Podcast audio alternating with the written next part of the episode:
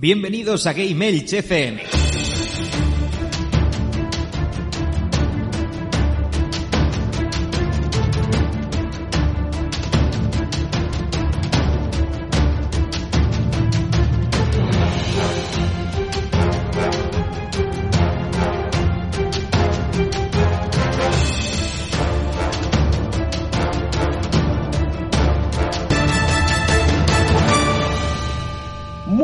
Todos, bienvenidos a Gamers, vuestro podcast de videojuegos en clave social.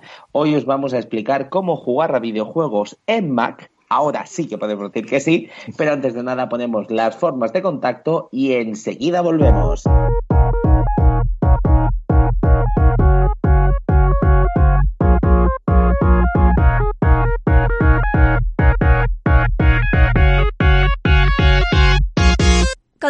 Con GameElch. Escríbenos un correo a gameelchfm.gmail.com Búscanos en Twitter como arroba GameElch o en Facebook e Instagram como arroba GameElchPod. Visita nuestra web en www.gameelch.es o únete a nuestro Telegram. Y escúchanos en iVoox, iTunes o Spotify. Coméntanos si somos tu crush. Y si no, next. Muy buenas habitantes del Yermo, os habla el abuelo Sam Solo del Refugio 113 y estáis escuchando Game Elch FM.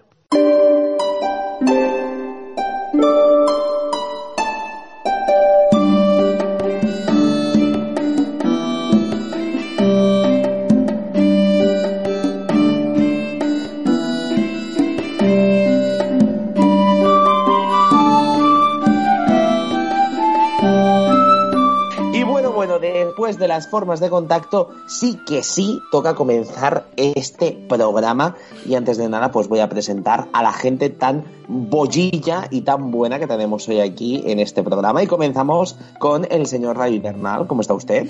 Muy buenas noches, yo como siempre vigilando desde la Batcueva y una noche más, podcast patrocinado por Avermedia, que nos cedió este micrófono tan chulo con el que estamos grabando.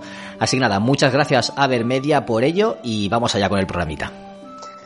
También tenemos con nosotros al señor Rode a tope. ¿Cómo está usted? Más liado que la pata de un romano, para variar. El amo del Tinder. se me olvidó. El amo del Tinder, bautizado por ti. El amo del Tinder, ¿sabes? Directamente. Una, una cosa chicos, nos tenemos que ir dejando lo del Tinder porque nos han llamado la atención que dice que esa expresión cosifica a la mujer. Así que tenemos que ir dejando ese ¿Estás tipo de expresiones. Bueno, vale. A ver, el amo del Tinder, pero él utiliza el Tinder para hacer amigos, amistades, ¿sabes? Eso es.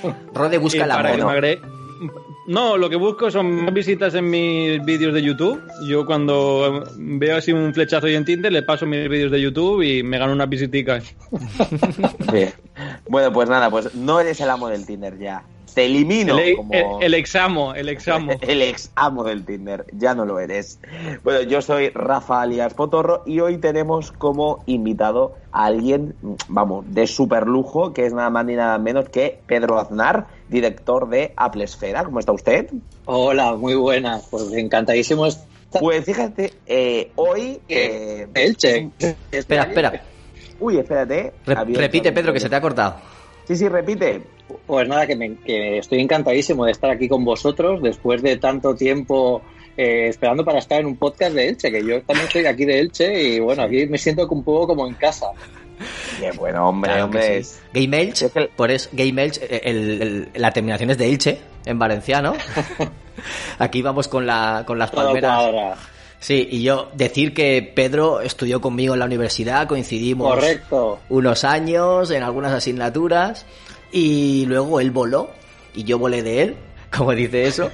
Se hizo experto en, en Apple, fundó su canal, su web Apple Esfera, se ha hecho una eminencia en, en lo que es estas temáticas, graba podcast también sobre eso, graba con ZJ Navas, que es el de Fuera de Series, eh, que es también de la asociación Aripod, muy, muy buena persona, también lo hemos conocido en persona, tenemos amistad con él.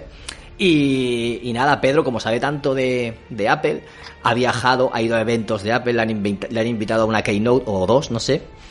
Alguna, alguna que otra. Alguna. Más, en, en- en los últimos años he estado, eh, yo creo que unas 4, 5, unas 6, unas 7 en, en California, sí.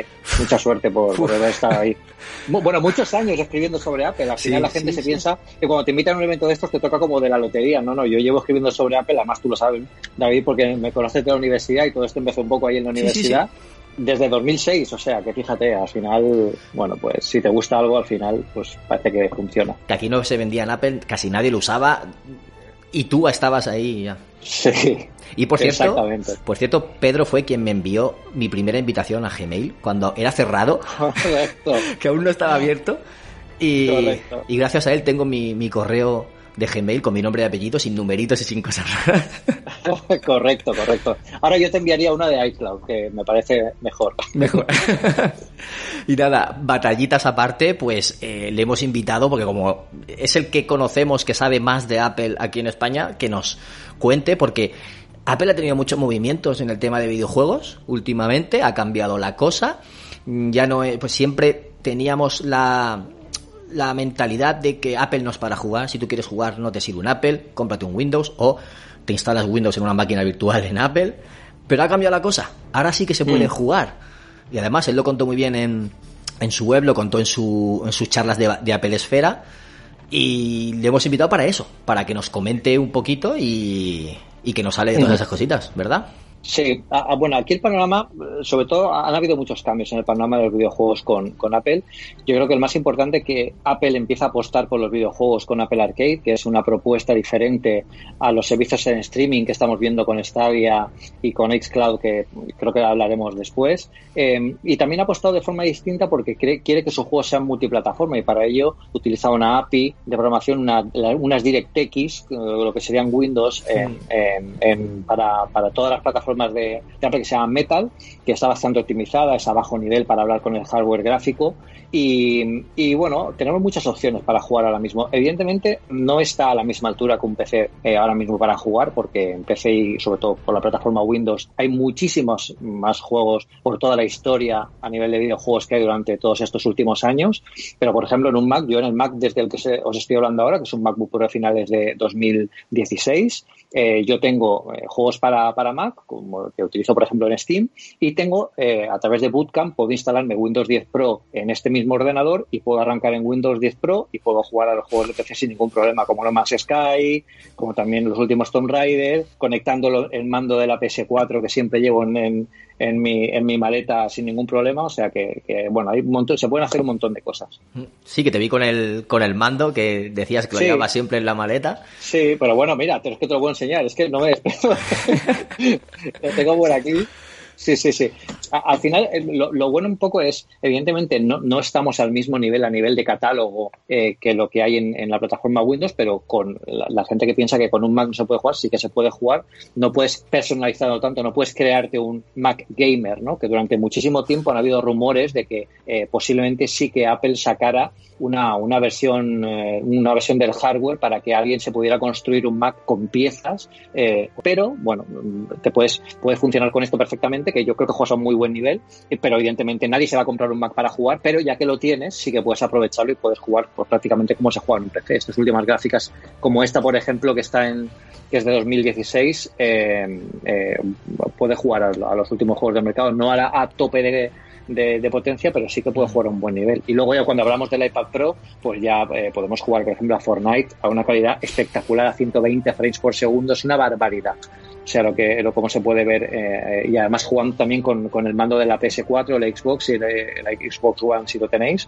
Y bueno, todo está desde los últimos sistemas operativos. Apple permite que ya podamos instalar todas esas cosas dentro del eh, dentro de los propios sistemas operativos. No hay que instalar ningún driver, no hay que poner ningún programita que te haga de proxy con los botones del mando, con el sistema operativo. O sea que Apple empieza a tener en cuenta eso y cosas como Apple Arcade y estos pequeños pasos que se dan en las plataformas para poder jugar con tu Mac en cualquier momento y con esta facilidad, pues lo, ayuda bastante.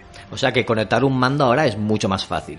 Eh, Bueno, es tan fácil como eh, coges el mando del, eh, del, del- de la Play 4 de Xbox en los últimos sistemas operativos, en iOS 13, en tvOS la última versión también 13 o en Catalina en, la, en, en el Mac y directamente pones el Bluetooth a buscar, le das a, a- a que busque el mando como si fuera como se hace habitualmente y el sistema operativo ya reconoce que es un mando de la PlayStation 4 o de la Xbox One y automáticamente mapea los botones. No hay que hacer absolutamente nada.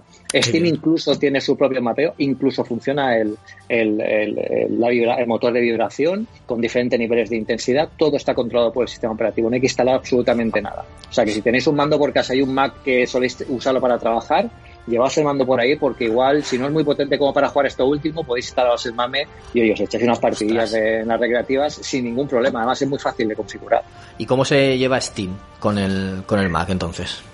Muy bien. Eh, En Catalina está dando últimamente, bueno, eh, con la última versión del sistema operativo, Apple eh, ya sabéis que es bastante estricto con, con las normas. Una de ellas es que ha hecho que Metal, que es esta API, esa interfaz eh, gráfica a bajo nivel que conecta el hardware con, con los eh, con, con el, con el software, em, eh, hace que eh, Apple ha pedido que a partir de los últimos sistemas operativos solo se utilice Metal eh, en su versión de 64 bits para eh, correr los juegos. El problema que tiene eso es que eh, Steam, por ejemplo, tiene muchas versiones de juegos que todavía están en 32 bits. Por ejemplo, mi amadísimo Hal- Half-Life 2, que incluso me recordarás incluso a lo mejor de la época de la universidad, que sacaron la primera beta de Half-Life Sí. 2 y yo me la descargué de no sé dónde y la tuvimos por ahí. Y, y la verdad es que yo seguía jugando a- al juego y hace poco que lo puse en Steam en, en Mac y en Mac no deja por los drivers, pero sin embargo si arranco con Bootcamp y utilizo el Steam de Bootcamp sí que me deja porque la versión de 32 bits de Windows sí que sigue funcionando porque utiliza OpenGL, que es la otra API de, Claro. de programación eh, y se puede funcionar sin ningún problema. Lo único que son versiones distintas, o sea, el Steam, los juegos de Steam para Mac no son los mismos que hay los juegos de Steam para PC. Tiene que ser una versión creada específicamente para Mac y por eso tampoco está todo el catálogo, aunque sí que es cierto que en estos últimos años estamos notando que el catálogo de juegos para Mac, los, desarro- los desarrolladores piensan mucho en- ya en Mac como plataforma.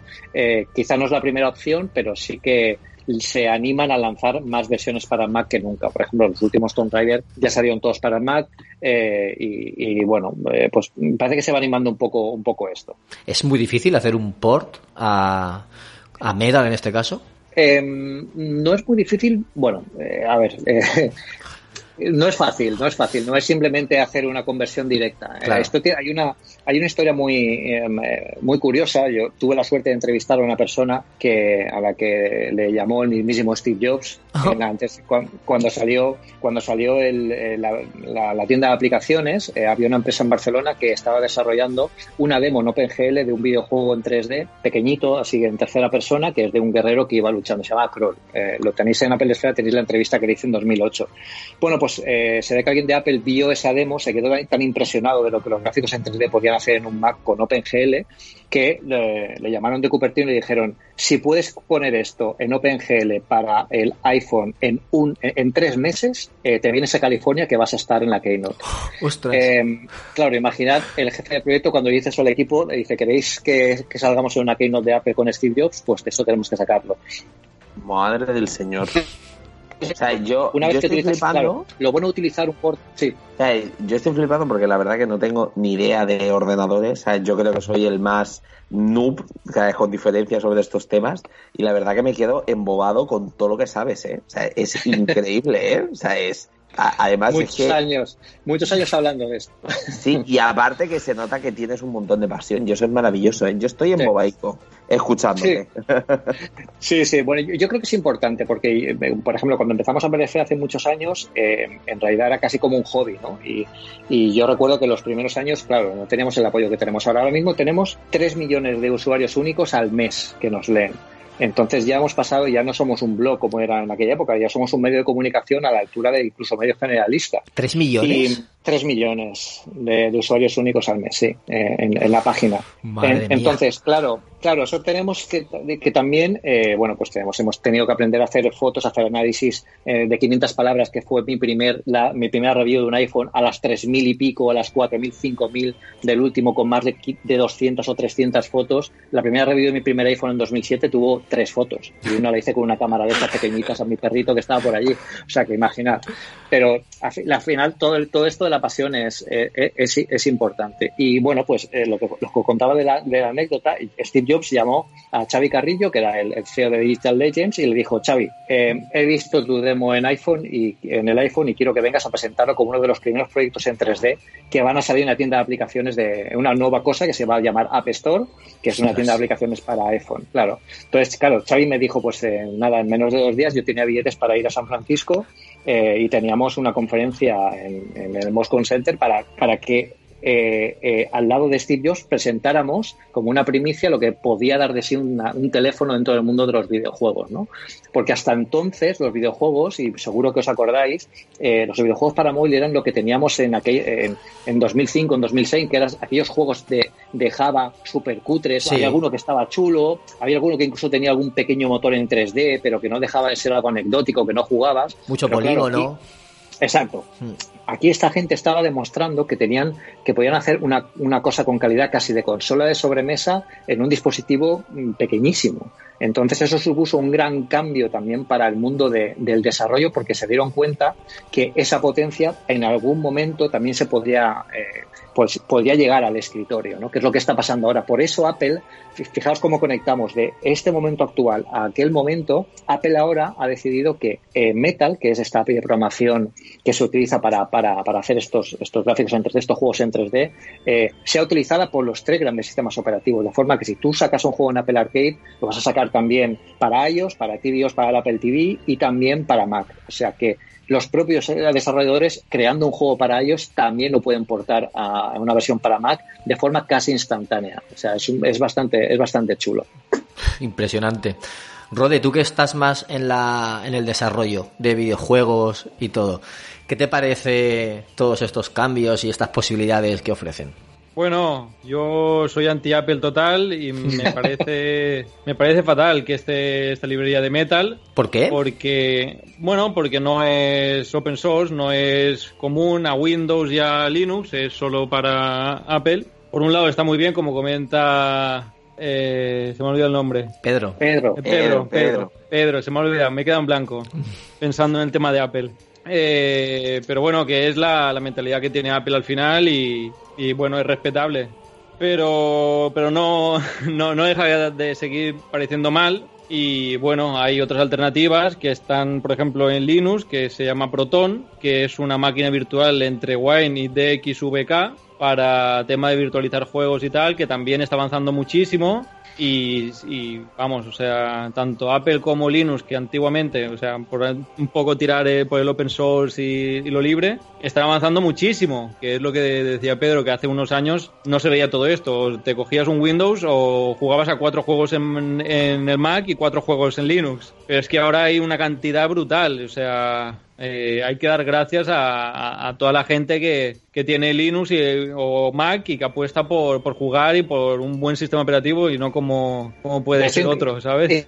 Sí, Pedro, ¿se te corta? Bastante, para que llegue también un buen catálogo. Que Steam en Linux, por ejemplo, también ha ayudado bastante a que llegara también un buen catálogo de juegos sí. para Linux, que hasta ahora no había una plataforma como esa. O sea, que al final yo creo que está bien que todos los ecosistemas tengan un poco su pequeña referencia y que tengan este tipo de, de, de, de ayudas. Sí todo lo que sea avanzar, todo lo que sea avanzar y progresar y eso y que se que al, al, final al fin y al cabo que podamos disfrutar de tecnología en da igual la, la, plataforma que sea que está claro que las empresas van a mirar por sí mismas o van a ver con los que estén más cómodos o lo que puedan claro. controlar el, el, tema, el tema de Apple, por ejemplo, em, eh, yo creo que ellos apuestan un poco, ellos eh, siempre han sido un jardín cerrado, ¿no? Yo creo que quien entra en el mundo Apple sabe que ellos eh, primero es su ecosistema y lo que dan valor es su ecosistema, porque tú cuando te compras un dispositivo o un servicio de Apple sabes que luego tienes el acompañamiento de todo lo demás. Em, ¿qué, ha, ¿Qué ha pretendido hacer aquí Apple? Apple se ha dado cuenta que tiene un grandísimo potencial en la App Store, que es la tienda de aplicaciones más potente del mundo en cualquier sistema operativo. No hay nada que le haga competencia a la App Store a nivel de cantidad de títulos y de calidad de títulos y sobre todo de seguridad. O sea, ni Play Store ni ninguna más tiene esta seguridad que te ofrece la, la App Store hoy en, día. Eh, pero, claro, esto a la hora de eso tenía que sacar el rendimiento y la forma de sacar el rendimiento con esto es, bueno, pues vamos a hacer que toda la gente que está haciendo juegos para el App Store, porque además es un, es un medio que llama mucho al desarrollador, ya que le pueden sacar, es en la tienda la que más beneficio económico le sacan, mucho más que, por ejemplo, la Play Store, que es la segunda eh, que está en este tema, y aprovechamos que toda la gente que está haciendo juegos ahí, pues lo tenga muy fácil compilarlos para ponerlos en un Mac. Yo el año pasado, en, en junio, estuve en la conferencia de desarrolladores de de, Apple en San Francisco y ahí, eh, bueno, pude asistir a, a presentaciones de, cómo se iban a hacer estas compilaciones cruzadas entre sistemas operativos y es que realmente el entorno de desarrollo son cuatro checks y ya lo tienes. O sea, luego tienes que refinar cuatro cosas, pero no, tienes que volverte a pelear con, librerías, no tienes que volverte a pelear eh, con cálculos. Es mucho más fácil. Yo creo que ellos lo quieren poner fácil para que dentro de su ecosistema sea primero lo más optimizado posible, porque ellos quieren tener el control de todo, incluido esta, librería que, exprime hasta el último ciclo de CPU y, y, ellos saben cómo hacerlo porque son quien fabrica el hardware. Mm. Entonces, en ese sentido, Apple es un poco, es un poco distinto a, eh, al, a, al, resto de marcas y evidentemente piensa, piensa pues que bueno, esto ofrece a, la, la, la, la, mayor ventaja a sus usuarios y por supuesto también a ellos que son quienes quieren atraerlos. Por supuesto. El problema de, Apple en cuanto a aplicaciones y tal, mmm, cuento mi caso personal, nos ha liado. Nos ha liado la última versión de, nuestra aplicación. Tenemos una aplicación que es multiplataforma en Windows, en, en, en, todos los lados. O sea, Windows, iOS, Mac, eh, Linux, Android, todo el sistema operativo. Y no funciona solamente en Catalina, por lo que contaba Pedro de los 64 bits y, y, nos ha liado bastante la, la marrana porque no el, lo, la cosa con la que transformamos todas las aplicaciones solo funciona para 32 bits mm. y ahí está una, una gran liada y bueno por eso no soy de Apple por los temas de que no utilizan USB-C, utilizan el Lighting y este tipo de historias que tienes que pasar o tener conversores o cosas así para que al final utilizar lo estándar. Ese tipo de historias nunca comprenderé por qué, bueno, por qué tienes mucha. que pasar por el aro, pero bueno. Microsoft también tuvo sus conectores en, en la Xbox 360, Nintendo también tiene sus conectores propios que debería ser algo universal para todas, eso está claro. Pero, pero... Al, al, final todos han tirado por lo mismo. La Switch tiene USB-C, sí. mi móvil tiene USB-C, todo ahora tiene USB-C y antiguamente el, el, mando de la de la Play 4 tenía eh, micro USB. Sí. Ahora el nuevo va a tener USB, o sea, micro USB y el nuevo va a tener mi, eh, micro USB-C, no, sí. USB-C. Fíjate, pero, pero fíjate, pero te, te voy a decir una cosa. De hecho, sí. Apple es la, es la, que menos ha cambiado conector de sí. todas las marcas que has nombrado. Sí. Apple solo ha cambiado de conector una vez. Ha pasado del pin del conector de 35 pines al Lighting. Y lo hizo en un momento en el que todos los fabricantes no se ponían de acuerdo en qué conector querían poner. Porque unos tenían, como tú dices, el USB, otros el micro USB.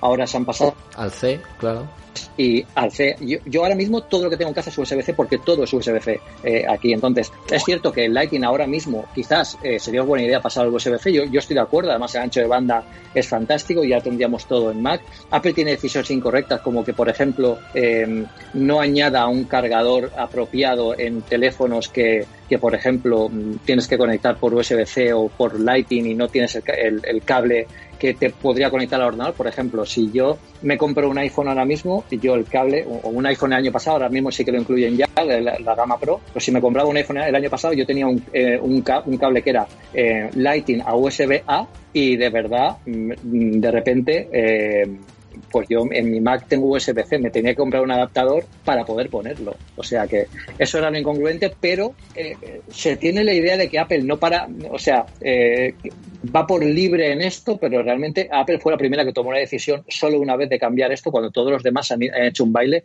Yo en el trabajo tengo un laboratorio de móviles y no te puedes imaginar la, cantidad de cables y de movidas que tenemos allí. O sea que, es cierto que debería ser estándar, yo estoy de acuerdo con eso, y creo que USB-C es una gran idea, pero, pero bueno, ahí está la Unión Europea ahora dando. De hecho, yo creo que los cables no tardarán en desaparecer. El primero que lo quitará será Apple, todo el mundo lo, criticará porque han quitado los, cables y todo sea inalámbrico, pero luego pasará como con el, con el conector de auriculares, que, eh, bueno, pues eh, con el conector de auriculares, con la disquetera en su momento y con todo lo que Apple, pues bueno, se ha atrevido a quitar, que otras marcas no lo han hecho, pero al final em, nos hemos dado cuenta de que la gente no acaba, acaba sin usarlo.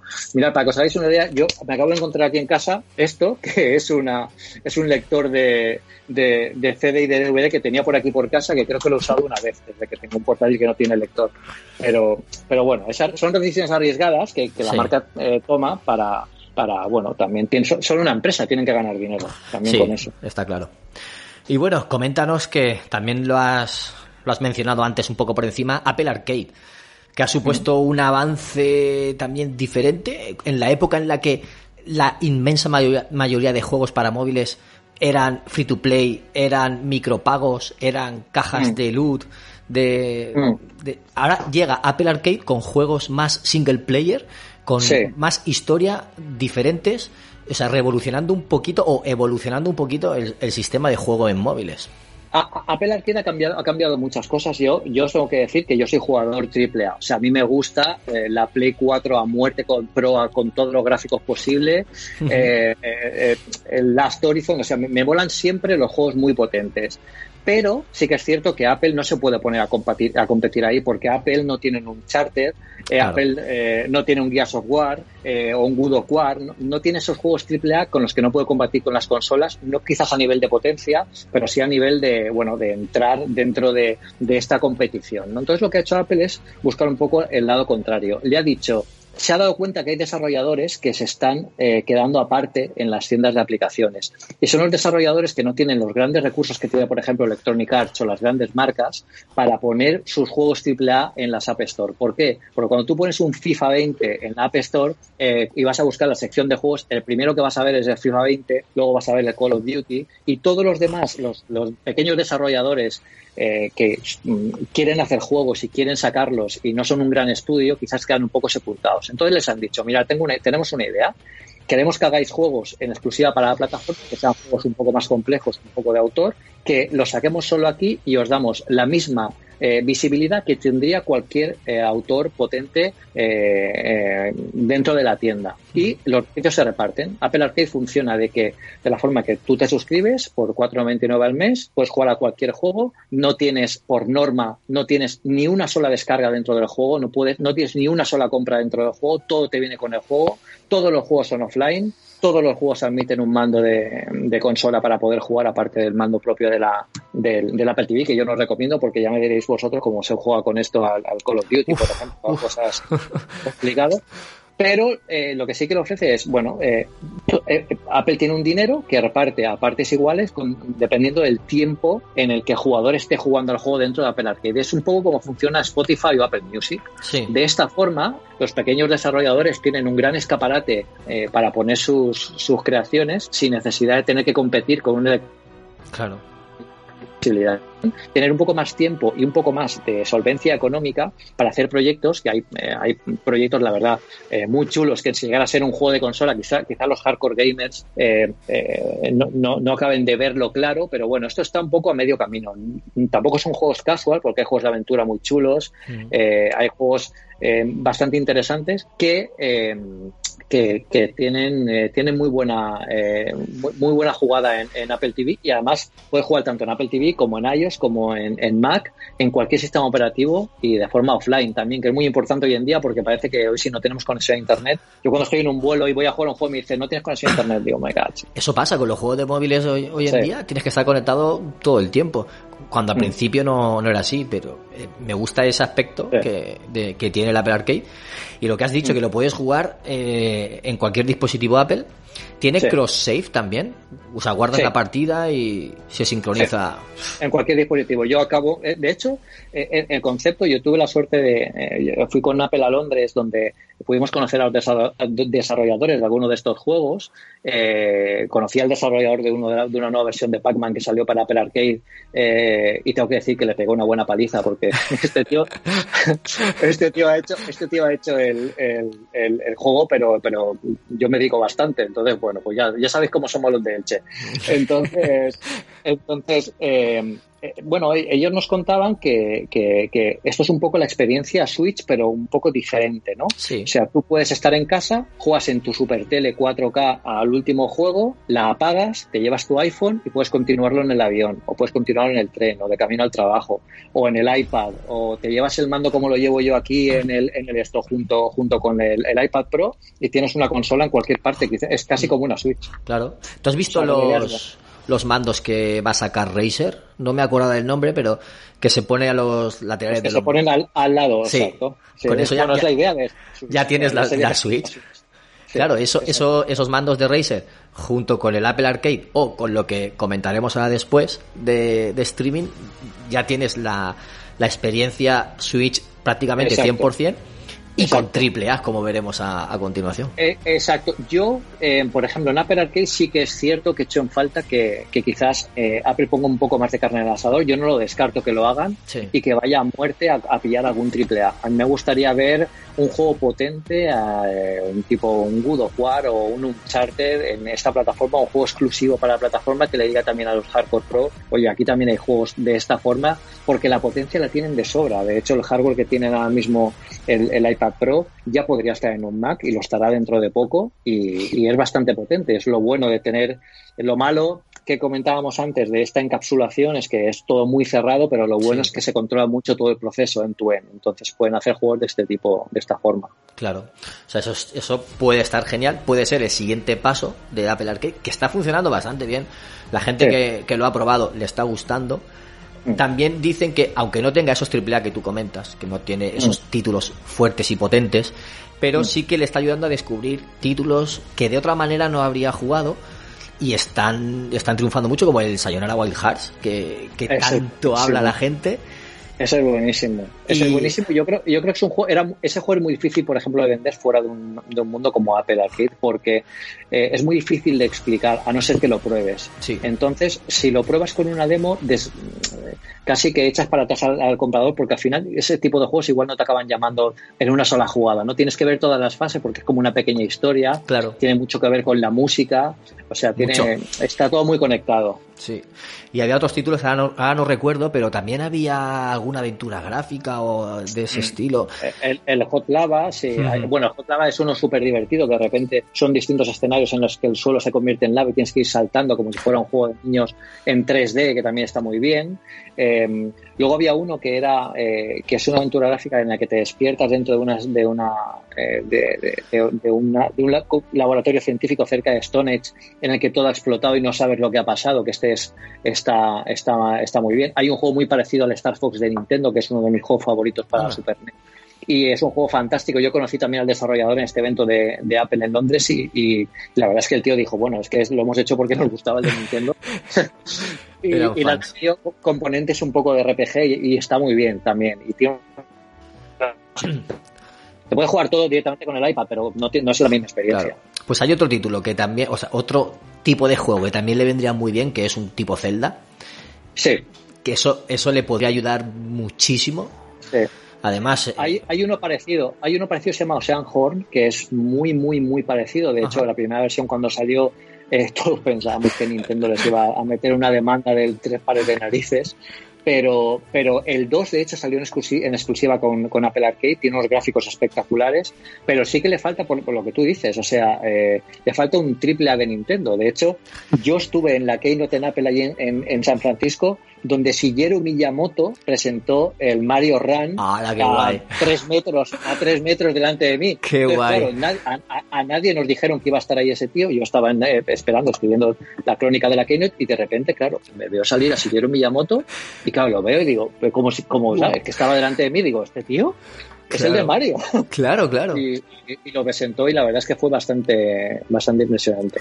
Pues, pues viendo esa exclusividad temporal, no me extrañaría ver otro título eh, o, o temporal o exclusivo de Apple Arcade de Sí. Nintendo que pudiera Mm. llegar en un futuro y eso sería también un empujón muy fuerte. Sí. Porque técni- o sea, te- sí, tecnológicamente puede de sobra Sí, sí, sí. Yo creo que Nintendo. quizás, quizás en septiembre, con la presentación del- de los nuevos iPhone, suele ser donde Apple eh, está más en el foco dentro de, de los medios y es un buen momento para, para- para presentar esto porque es normalmente cuando presenta la siguiente generación de su procesador, de la, de la serie AX de, de Apple. Entonces, eh, bueno, pues ahora tenemos el A13 que es bastante, bastante potente eh, y el próximo sistema, el próximo, el próximo procesador que además admite Machine Learning, eh, admite un montón de, de- de historias que pueden mejorar mucho también. Por ejemplo, juegos de, re- de realidad aumentada, que yo creo que también van a salir mucho más en el futuro con algún accesorio extra. Yo creo que también en el futuro Apple se meterá en realidad virtual conectando algún tipo de gafas dentro del, con, con el iPhone, igual no con un cable directamente inalámbrico, pero que el motor de, de, ese, de, ese- de esa realidad virtual esté, esté en el teléfono. Yo creo que llegará en algún momento Sí. y es, y es- es cuestión de tiempo. Seguro. Y lo que nos queda por, por ver es el streaming. ¿Cómo ves el futuro de- del streaming? A mí me gusta bastante, yo a mí me, me- me parece fantástico. De hecho, yo eh, yo juego en streaming con la Play 4 Pro desde casa y, y lo conecto, la dejo conectada con el servicio de, de jugar en red y desde, por ejemplo, desde cuando estaba vivía en Alicante y me iba a Barcelona, jugaba desde Barcelona con el mando que llevo siempre de la de la PS4 conectado a la versión para Mac que hay de la aplicación de Sony para poder jugar en remoto. Y oye, yo me echaba mis partidas en Spiderman en el hotel más a gusto que un Tú en Barcelona y tu Play en Elche. Sí, bueno, y de hecho, y, y te digo una cosa, eh, yo creo que he llegado a jugar desde en la Play en, en, en Alicante, no en el Chen Alicante, Alicante. y el eh, eh, y yo estar en San Francisco. Digo, por, por, por, por probarlo. Claro, por probarlo. claro. No, no, no iba a 1080, ya os lo digo, No, pero bueno, oye. Te, te pegabas ahí un poco el vacío y diciendo, hostia, ahí está la play ahora que serán las 4 de la mañana en, en Alicante y está, está jugando. Pero bueno, la verdad es que es bastante, eh, es bastante interesante. Yo creo que Stadia tiene, tiene mucho futuro, quizás le falta un poco catálogo. Creo que es una época muy temprana. Ahora están un poco en una, en una zona de, de exploración de la tecnología antes de sacar al mercado todo lo que le pueden ofrecer. Eh, yo creo que Xcloud de, de Microsoft también eh, va a ser bastante potente. También está Nvidia con el GeForce Now que, que está funcionando muy bien, aunque está teniendo últimamente problemillas con los títulos y está desapareciendo muchos títulos del catálogo.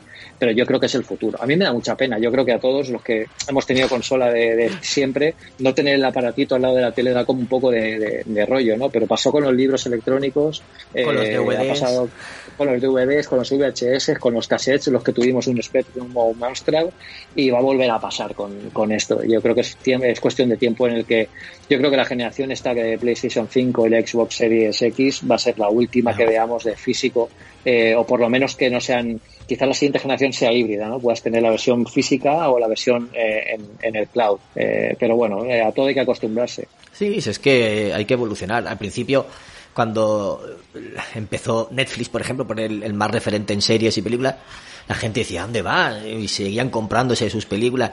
Y hoy en día Sí. nadie lo pone en duda. De hecho, Claro, la claro. comodidad está ahí. Poder Claro. sentarte en el sofá, igual que enciendes la, la tele y pones la aplicación de Netflix, poder poner una aplicación de PlayStation o de Xbox Claro. o de Stadia o no sé, Activision o a lo mejor Ubisoft, la que tú quieras, la enchufarás, con, encenderás tu mando y te pondrás a jugar inmediatamente. Y no tendrás que estar eh, incluso ni encendiendo la consola ni apagándola. A lo mejor pierdes Claro. fu- esas funcionalidades que tenía la consola, funcionalidades extra, pero es que el centro multimedia ya está en la tele, digamos, muchas de ellas, casi Mm. las Smart TV ya te hacen todo eso.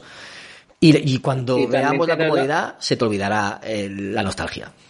Tienes la ventaja también, por ejemplo, de que yo con- conozco a muchos hardcore gamers de, de PC que disfrutan eh, creando sus propias máquinas, metiendo las últimas tarjetas gráficas. A mí eso me parece un mundo chulísimo. A mí también me Sí, ha encantado sí. cacharrear mucho siempre también con, con PC, pero yo creo que em, quizás este tema de la nube puede llegar incluso a sustituir a ellos, porque ya no es un, ya no es un punto en el que te saco ahora un servicio en streaming ya hasta dentro de cinco años como las consolas, no te saco la siguiente generación. Aquí pueden ir actualizando el hardware año tras año, de forma que siempre tengamos eh, la última tarjeta gráfica, la última velocidad que, pueda que pueda darse en un juego y podamos tener versiones ya, incluso dejemos hablar de generaciones, porque ya prácticamente será sacó el juego con la versión 2017, que es la última, y ahora la versión 2022, pues tiene pues todo esto, ¿no? Que tiene las sombras estas por ray tracing, que ahora va a estar súper de moda cuando salgan las nuevas consolas.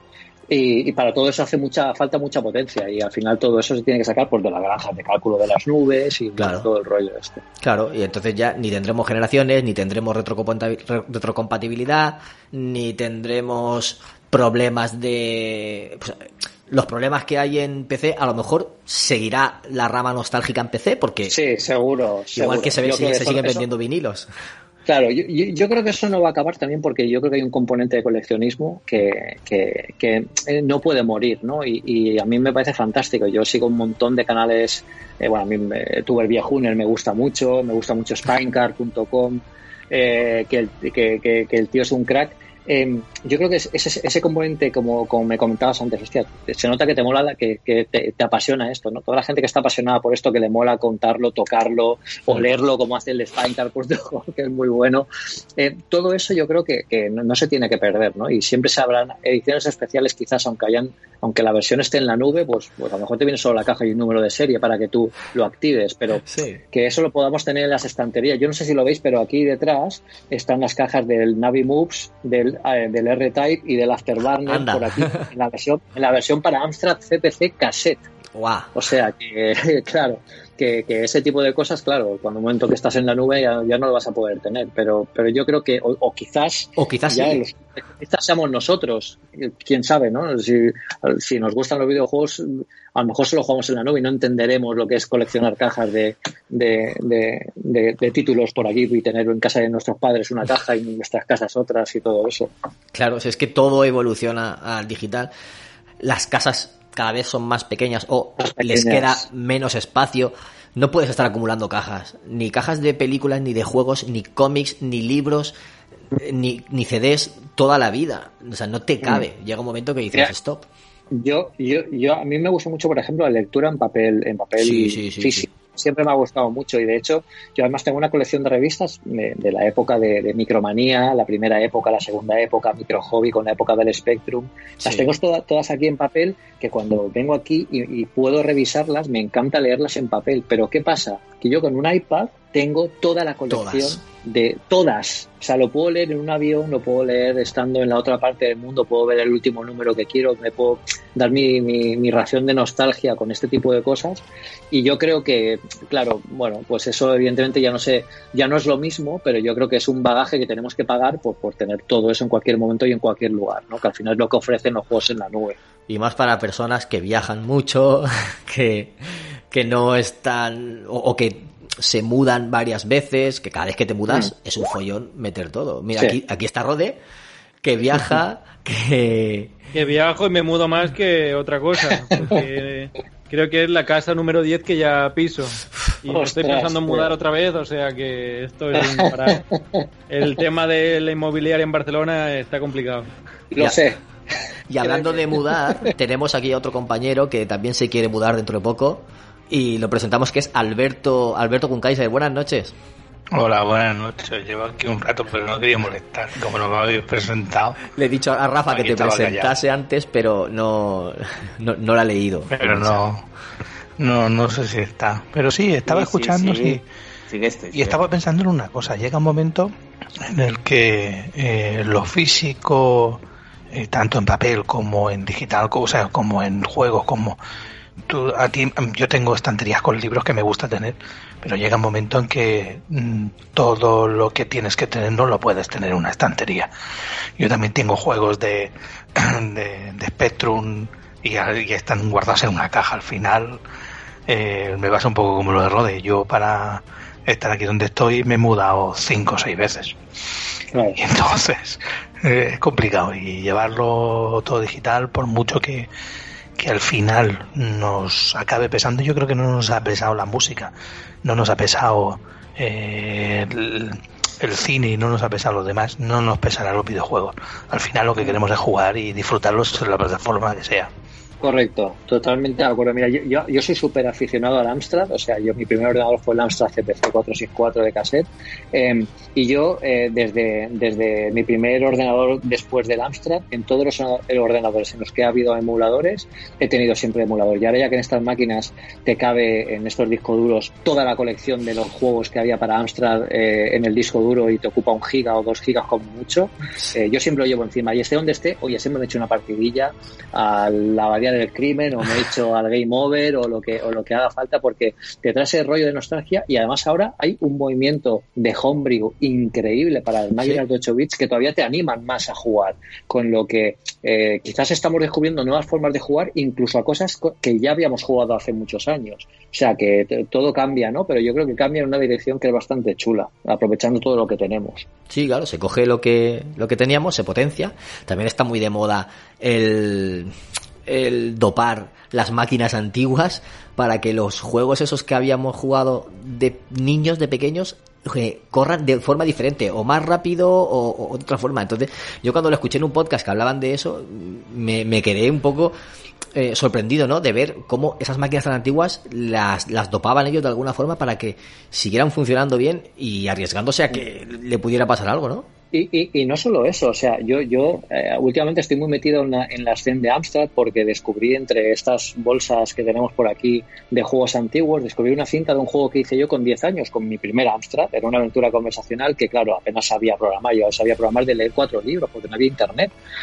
Entonces, yo como proyecto personal ahora estoy volviendo a programarla, después ya de ser programador, de saber, de saber de ingeniería y de pasar la carrera, y, y, y, estoy volviendo a hacerla para Amstrad CPC y la voy a sacar en cassette y la voy a poner para que la descargue todo el mundo con nuevos gráficos, programada como tiene que ser, porque es, es, un trabajo de artesanía que no, os imagináis el, el, gustazo que da decir, hostia, es que es como si cosiera un zapato a, a, a mano, o sea, lejos, lejos de las máquinas. Y, y yo pregunté, porque están sacando titulazos en Amstrad con, con rutinas que eh, en aquella época nos hubieran hecho explotar la cabeza, pero no para las máquinas, como dices tú, David, que sí que es cierto que algunas tienen un hardware extra que le dan más memoria o le dan mm. eh, mejor calidad de sonido. Para las máquinas originales están sacando cada juegazo. Yo incluso me he comprado algunas, algunos de los últimos juegos como Hardlack, Profanation 2, eh, que tienen cosas que en aquella época no eran posibles. Y yo le pregunté a estos desarrolladores, oye, ¿por qué ahora mismo están saliendo juegos con esta calidad y no salían en aquel momento?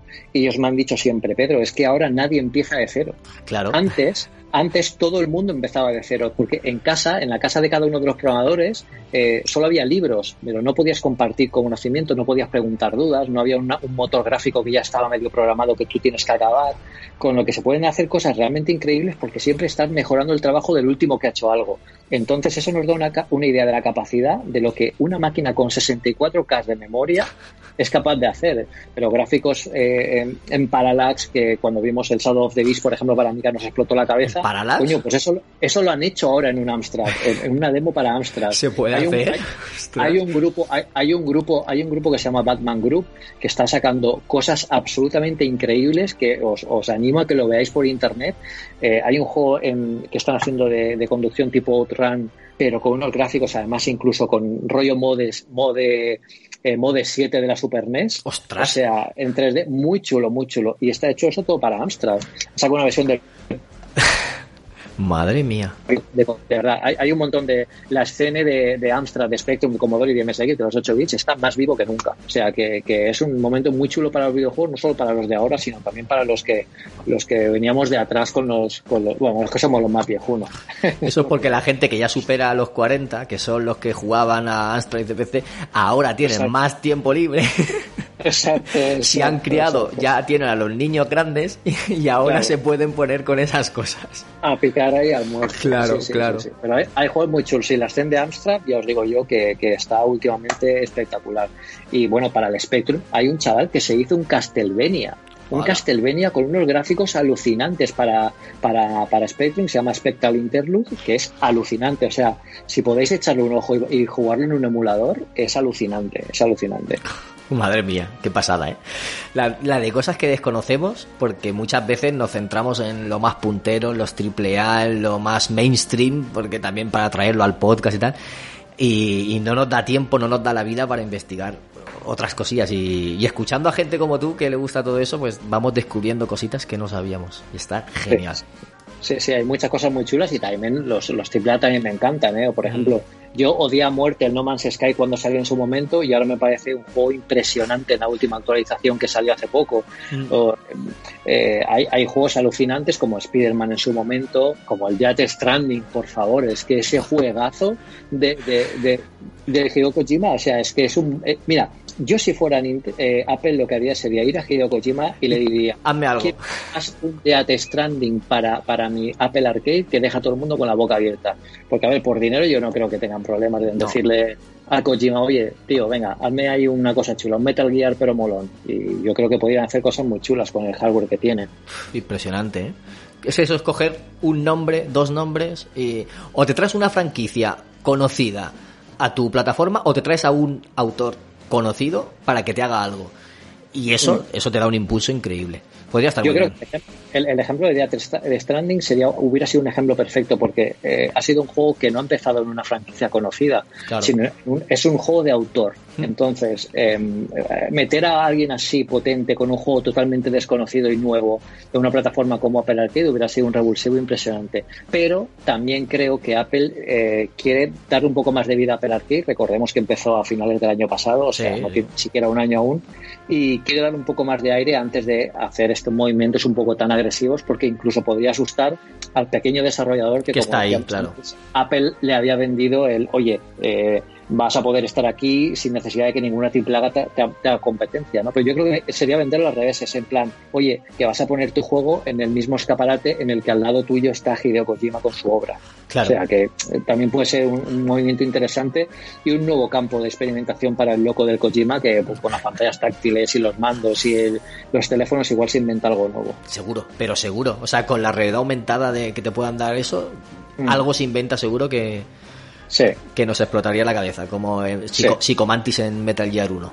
Exacto, exacto. Yo, por ejemplo, ahora que ha salido, ahora que yo soy muy fan de la saga de Half-Life, y ahora que ha salido la versión de Alex que va a salir para, para, para radio virtual, vamos, yo, e, eso es una de las cosas que también estaría genial que salieran para alguna plataforma de Apple, porque yo creo que al final somos jugadores de franquicias de toda la vida, echamos en falta, ¿no? Eh, quizás Apple ahora lo orienta demasiado para la gente que entra nuevo a la plataforma, pero no tiene, no hay ninguna, ninguna franquicia legacy de, de aquella época que, que nos enganche a los que somos de, otra época, ¿no? Con, mm. con, la actual. Más que por nuevas versiones del Pac-Man, por ejemplo, el Frogger, por ejemplo. Mira, fíjate, el Frogger, el Frogger, que tú lo ves sobre el papel y dices, ¿en serio el Frogger te gusta en, en, Apple Arcade?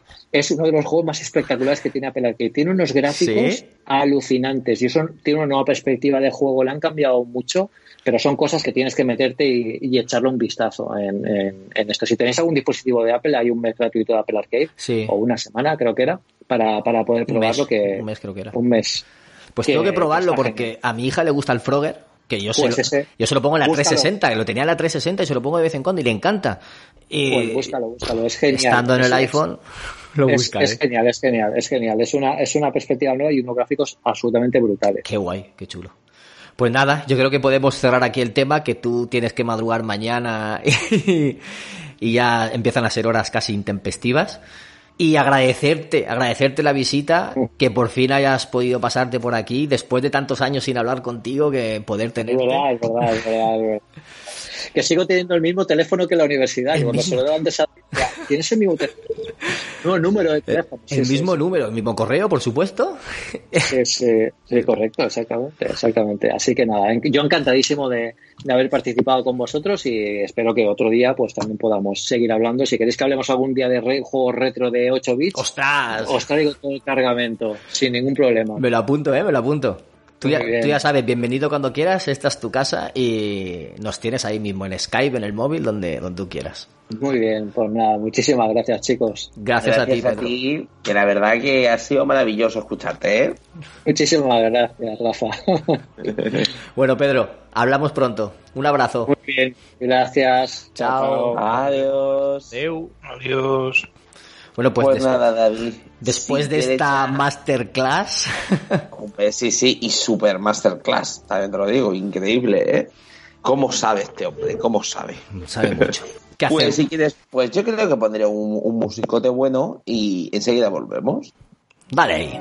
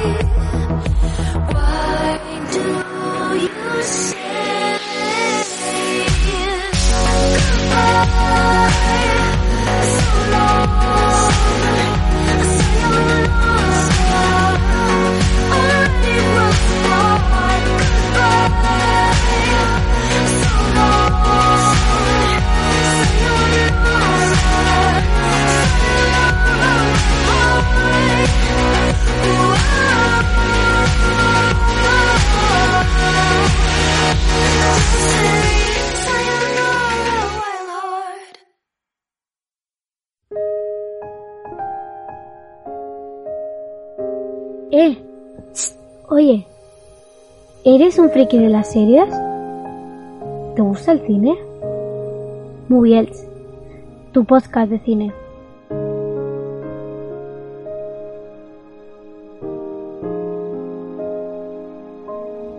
Contacta con Moviels. Síguenos en Twitter en arroba Moviels y búscanos en Facebook como Moviels FM. Moviels, tu podcast de cine en clave social.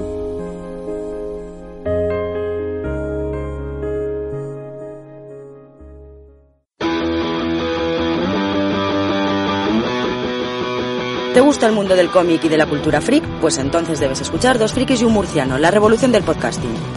Puedes escucharnos en nuestro canal de iVox, leernos a través de nuestro blog dosfrikisyunmurciano.blogspot.com o seguirnos en nuestro Twitter, que es jose... Arroba 2F1M. Si no te lo bajas, que sepas que le iremos a Rob Liefeld donde vives. Hola, mi nombre es Max y junto con mis compañeros Pablo Nayat, Paco Co, Guillermo Castilla y el experto en Indie Povich hacemos Player Podcast, un podcast de videojuegos repasando la actualidad y dando nuestra opinión más personal. Además, en nuestros Insert Coins repasamos la historia del videojuego contando anécdotas y curiosidades que solo nuestro compañero Paco Co puede contarte. Pásate y atrévete a ser un player más. Nos escuchamos en Player Podcast.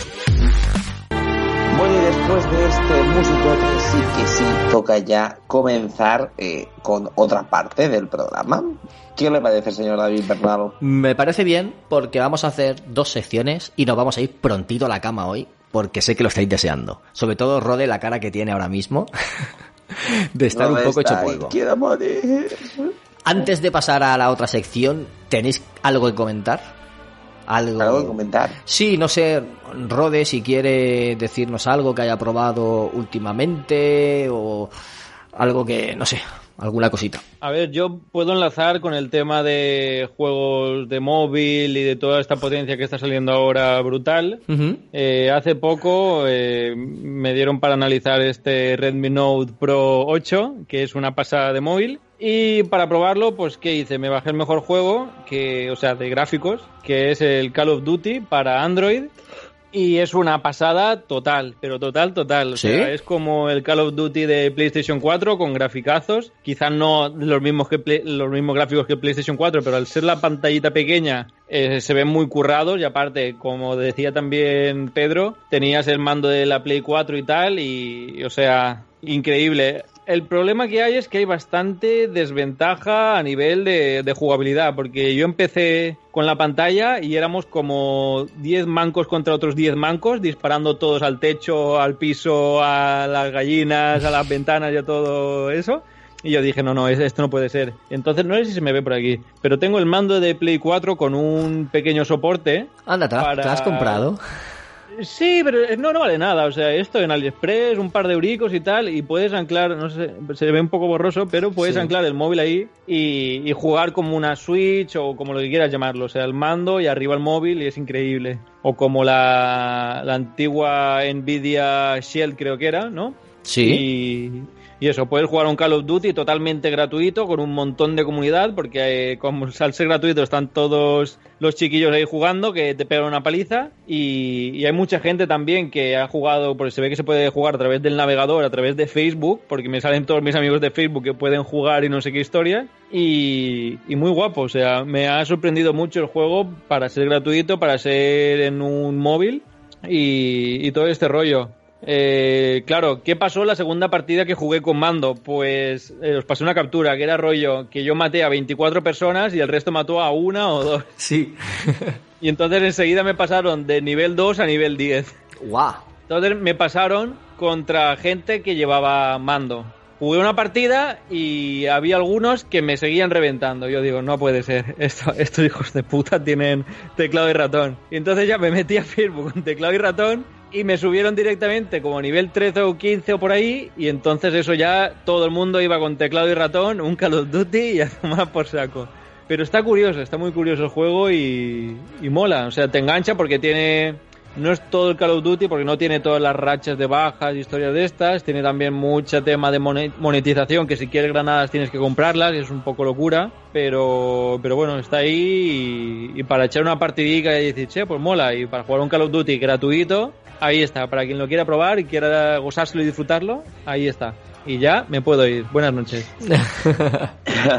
pues mira, yo si quieres puedo hablar de un juego que he estado jugando, que he estado dándole mucha caña para hacer el análisis, que es nada más ni nada menos que el juego Down of Fear, un juego de PlayStation Talents, que eh, he estado ahí dándole bastante y la verdad que me llamaba muchísimo la atención porque eh, era un juego de terror que estaba inspirado en juegos como Resident Evil o Silent Hill.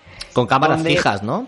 Sí, con cámaras fijas y demás, donde mm, controlamos a un hombre que se llama Alex, Mm, que tiene como un traumático pasado y entonces lo que intenta es, pues eso, ¿no? Mm, sobrevivir en una especie de mansión rara que si te digo la verdad, eh, me he pasado más de la mitad del juego y no tengo ni idea que, de lo que ocurre. O sea, es, es un juego que tiene cosas muy positivas, pero tiene otras eh, que no lo son tanto. ¿Sabes? Que no lo son tanto. Eh, a ver. recursos limitados, ¿no? Sí, tienen recursos muy limitados. A nivel gráfico, el juego no está mal del todo. Sí que es cierto que a lo mejor, no sé, yo creo que los hubiera hecho de otra manera, ¿sabes? A lo mejor si hubiera tenido recursos más limitados, pues hubiera utilizado un estilo artístico mm, que llamara más la atención. No sé. Pero el problema que veo directamente en este juego es que está plagado de bugs. ¿Sabes? Mm. A mí no me han matado los malos, me han matado los bugs. ¿Sabes? De hecho, el juego es bastante desafiante, ¿sabes? Es difícil, porque vamos, el control de la munición no es que lo tengas que tener mm, como el Padre Nuestro, es que directamente, eh, como empieces a disparar a diestro y siniestro, te quedas sin balas en un minuto. ¿Qué ocurre? Creo que abusan mucho de los monstruos que te atacan, o sea, te atacan muchísimas hordas de, bichos. Y al final quedas que no, creo que no, no da miedo, ¿sabes? Porque es que encima el ruido de los zombies que aparecen es como... O sea, es como siempre el mismo sonido y cuando lo escuchas ya es como, madre mía del señor. Eh, pero claro, al final, como dices tú, los recursos limitados hacen que el tema de la narración de la historia pase a un segundo plano increíble. O sea, sí que es cierto que te puedes encontrar los típicos textos y todo esto, pero luego, por ejemplo, el principio de la historia es fundido en negro con letras, ¿sabes? Con historia que tienes que leer. Entonces, no sé, al final es da la sensación de que es un juego que está inacabado en algunas partes, porque A mí me ha pasado un montón de veces de entrar a una habitación y de repente fundido en negro y aparecer en una parte de la habitación, porque tú puedes seguir moviéndote en una parte de la habitación y cuando me quiero dar cuenta está lleno de zombies y me matan. Porque aparte también, eh, como bebe tanto de Resident Evil, eh, pues eso, al final también, si te matan y no ha grabado, sin pum. Entonces yo llego a una parte en y encima grabar, tampoco te creas tú, te que encontrar velas y esas velas están bastante bien escondidas porque yo no he visto tantas. Entonces, eh, ¿qué ocurre? Que al final, eh, pues eso, mm, tienes que ir a grabar a una parte del juego, no sé la verdad que me da pena porque me da la sensación de que es un juego que está como inacabado. Es los enfrentamientos con malos finales, por ejemplo, con el primer bicho que te encuentras, que es como si fuera un malo final, es como súper anodino. Entonces, en vez de darte miedo, al final es eh, un juego que es como un quiero y no puedo. No está mal, porque obviamente no es Unicorn Princess, ya os lo digo yo. Tiene cosas muy positivas, pero es una pena que tenga tantísimos bugs. ¿sabes? Es, es, eh, da mucha pena. De hecho, yo dejé de, mm, de jugarlo pues por eso mismo, porque cuando ya empezaba a ver que me mataban los bugs y no los bichos y ya había hecho un montón de tiempo, pues dije, yo no sé en qué punto no me va a salir un bug y me va a matar. Así que nada, eh, es un juego que es un quiero y no puedo, es un... No sé, ah, realmente está guay que hayan intentado hacer un homenaje a Resident Evil, pero claro, es que hacer un Resident Evil es tan difícil, porque lo hicieron tan bien. Y luego, como último dato también, el tema del control creo que es un poquito ortopédico porque hay algunas veces que no está del todo calibrado el movimiento o se te va mucho, las cámaras también al final no creo que estén del todo bien situadas y todo eso al final pues hace que el juego no, no logre brillar, pero bueno, no es un desastre, no es un desastre. Así que nada, eso es lo que tenía que decir señor David Bernal. señor David Bernal se nos ha ido no os he dicho ni media. Pero escúchame. Este, lo ha dicho, ha dicho. Que habla Alberto que me voy a mear. Ah, ah vale. Que no leéis, no me leéis. No, no leemos, no. El, el juego en sí, mm, yo he, escuchado que era una especie de un homenaje a, a los Resident Evil y a los juegos de este, de este estilo a pesar de que es un, es un talent, con lo cual tiene menos recursos y tal, eh, yo lo probé un poquillo y tal. Y la primera sensación que me dio fue esa, ¿no? Que, realmente no, como que no da miedo, ¿no? Cosa que los primeros Resident Evil, o los Resident Evil, rejugándolos hoy por hoy, los, los he jugado de otra manera. Entonces, tú que lo has jugado más, eh, ¿cambia un poco la historia? ¿Va pasando un poquillo de puntillas? ¿O, o cómo es el tema? El tema de la historia, dices. El tema de la historia, mal. Es, lo que he dicho, la narrativa al final, eh, ¿sabes? Tú vas pasando de un lado a otro, eh, te van apareciendo nuevos lugares, no entiendes muy bien por qué. Los textos que hay tampoco te lo explican del todo bien. ¿Sabes? Y entonces al final, ¿qué ocurre? Que no empatizas con el personaje, eh, te da igual que muera o que viva, ¿sabes? Es como, me da pelas, tío, es como, ¿qué está ocurriendo? Como que no mejora un poco. No, no mejora. Entonces al final es lo que te digo, yo creo que en un juego que tu personaje principal mm, como que te la pele bastante es como, es un error, o sea, es, es un error.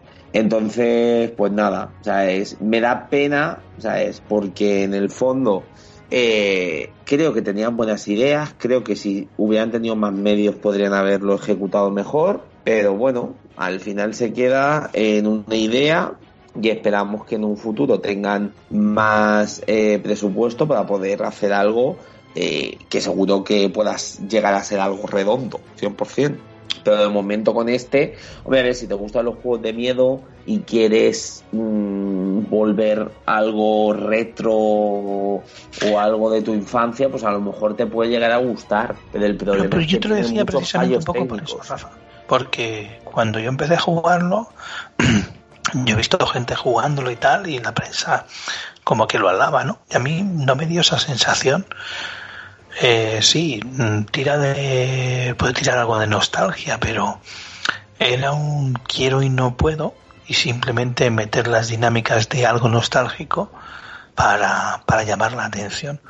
Pero mm, como, como que yo me quedé un poco, joder, a lo mejor seré yo, ¿no? El mundo lo está alabando eh, por ahí, está todo el mundo jugando, está todo el mundo hablando maravillas. Pero veo que, bueno, aquí se ve que somos de otra, de otra materia. Hombre, también te digo, yo he estado, mm, me informé mucho del juego y no te creas que todo el mundo está tan a favor de este juego. O sea, es, no hay tantísima gente que lo alabe ni muchísimo menos. La prensa especializada dice prácticamente lo mismo que he dicho, ¿sabes? Tema mm, gráfico que está limitadillo, tema de la narrativa. Es, es, un juego que tiene buenas ideas, pero me da pena porque al final no se ha podido plasmar como, como se debiera. Entonces, pues ahí está, ahí está. Es que yo, no le he echado mucho tiempo, pero he echado un ratillo así largo y no me queda claro qué es lo que pasó, ni por qué estás ahí, ni no sé, me quedé como, como mucho. Sí, claro, el principio del juego es como, vale, mm, ¿qué está ocurriendo? O sea, a ver, no se hace spoiler, ¿no? Pero tú vas supuestamente porque tienes que firmar unos papeles y de momento se escucha un grito, ¡ah! Y vas al vestíbulo y ocurre algo pero te quedas igual, es como, y esto me tiene que dar miedo, y esto porque ha ocurrido así, y tal, no sé.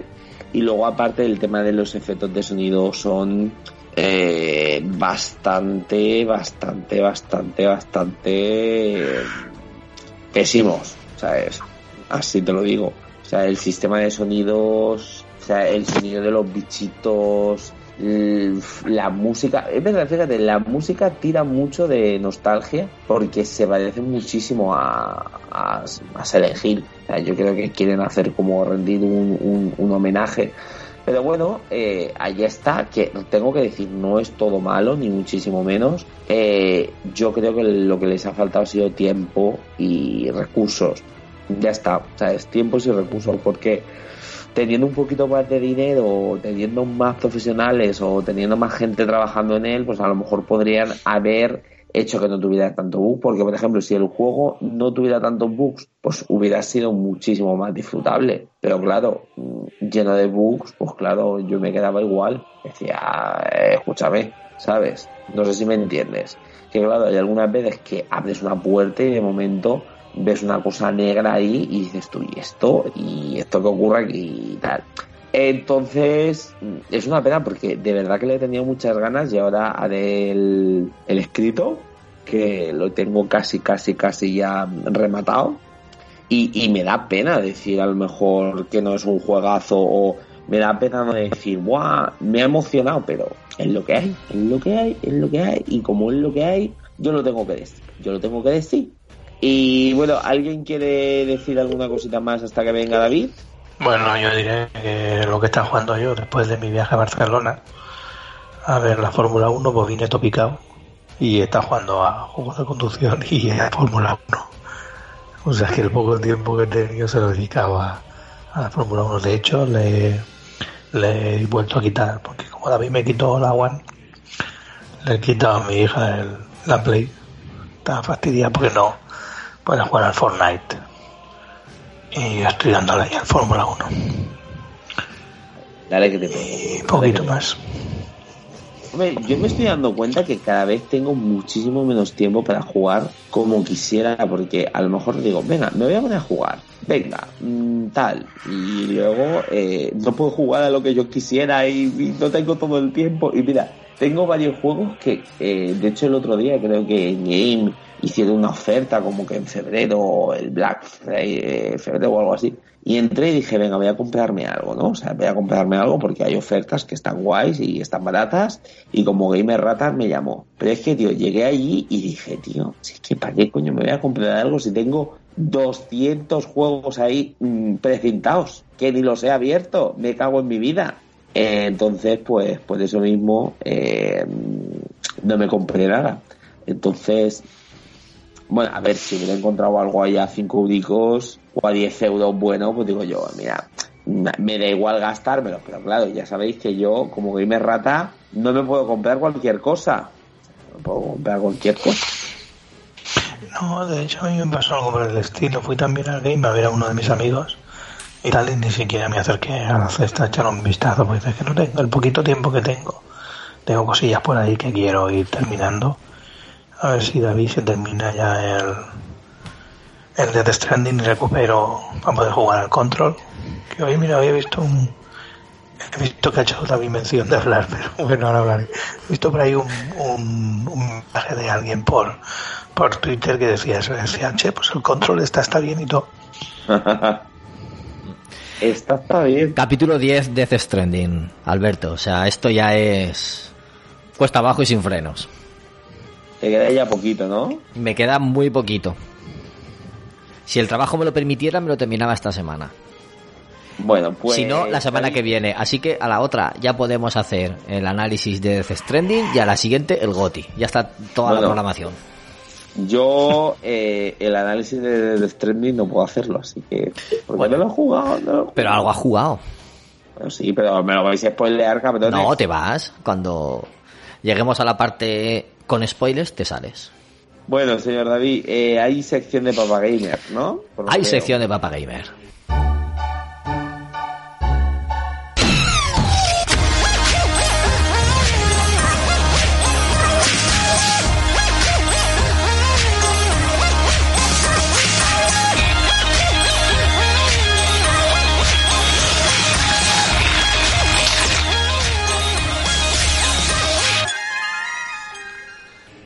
Bueno, pues vamos a ir con la sección de Papa Gamer. David, ¿hoy qué tenemos? Hoy os traigo un pequeño análisis del Super Monkey Ball Banana Blitz HD, que es el que estuve jugando este fin de semana con mi hija, porque sabéis que le gustaba el Super Monkey Ball de, de la de la Vita. Y entonces dije, un segundo. Entonces, como estábamos el sábado en casa, teníamos tiempo, le dije, espérate, que tengo un juego instalado en el ordenador y tenemos que jugarlo tú y yo porque tengo que hacer el análisis para Game Edge.